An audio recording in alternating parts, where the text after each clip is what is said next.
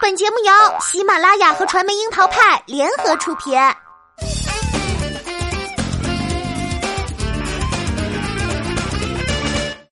樱桃砍八卦，八卦也要正能量。Hello，大家好，我是小樱桃调儿。前几天刚刚上线的新版《寻秦记》，大家看了没有呢？作为穿越剧的鼻祖，《寻秦记》绝对算是 TVB 剧集的一代经典了。当年从现代穿越而去的古天乐，绝对是春秋战国第一美男，眉宇间都是英气。而万万没有想到，曾经的项少龙貌美如花，如今的项少龙辣到眼瞎。不仅有俏皮的小辫子，不羁的中分，还有迷人的眼线。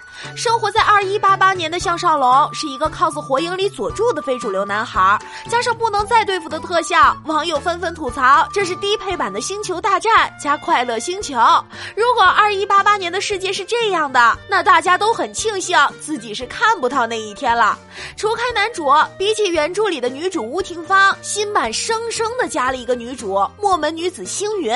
讲真，曾经也是演过《步步惊心》《仙剑三》的郭晓婷，如今虽然还是少女脸，却顶着剧组配的脏辫儿。调儿也是不懂了，这战国就有脏辫儿了吗？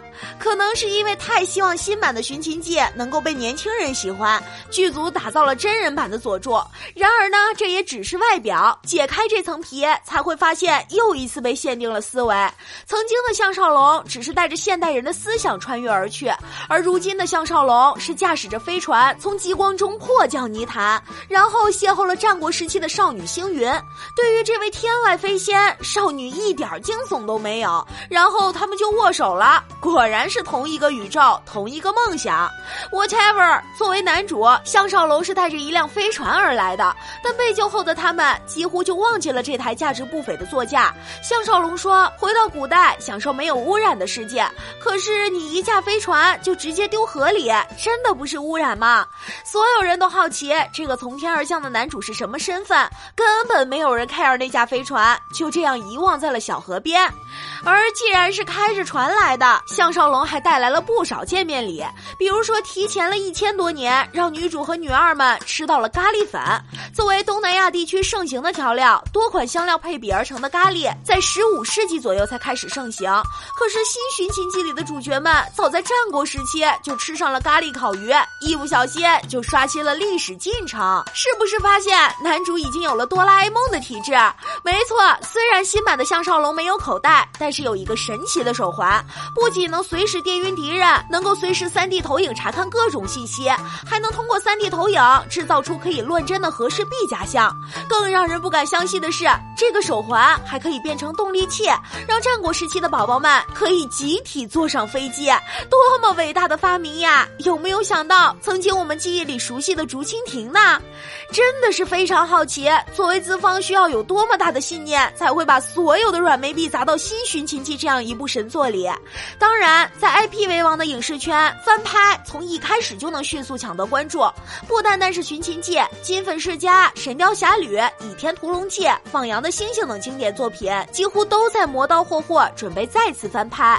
在不同的时间段重新拍摄这些佳作，原本也是件好事儿，至少让审美制作都能够与时俱进。然而雷点不断、纰漏满屏的翻拍，难道不是把记忆里的一点点美好都毁得一干二净？如今剧集开播，不知道吴奇隆是不是还会说是为了靠近年轻观众？但是再年轻的观众也有基本的审美、常规的逻辑，想看的都是完美的故事。把一堆怪异的元素凑在一块儿，然后讲一出荒诞到无趣的故事，这真的不是接近年轻人，而是用一种吊诡的视角打量年轻人的审美。类似《新寻秦记》此类翻拍，对于演员也并非好事儿。才在《亲爱的客栈》里笼络住一批人气的陈翔，遇见项少龙就如同掉进深坑。近些年都很低调的郭晓婷，如今这部戏也不会成为履历表里亮眼的一笔。作为艺人团队，真应该仔细甄别剧本，替艺人爱惜羽毛，不少问题都会被扣到艺人头上的。好啦，最后呢，祝大家周末愉快，各自玩去吧，就这样了。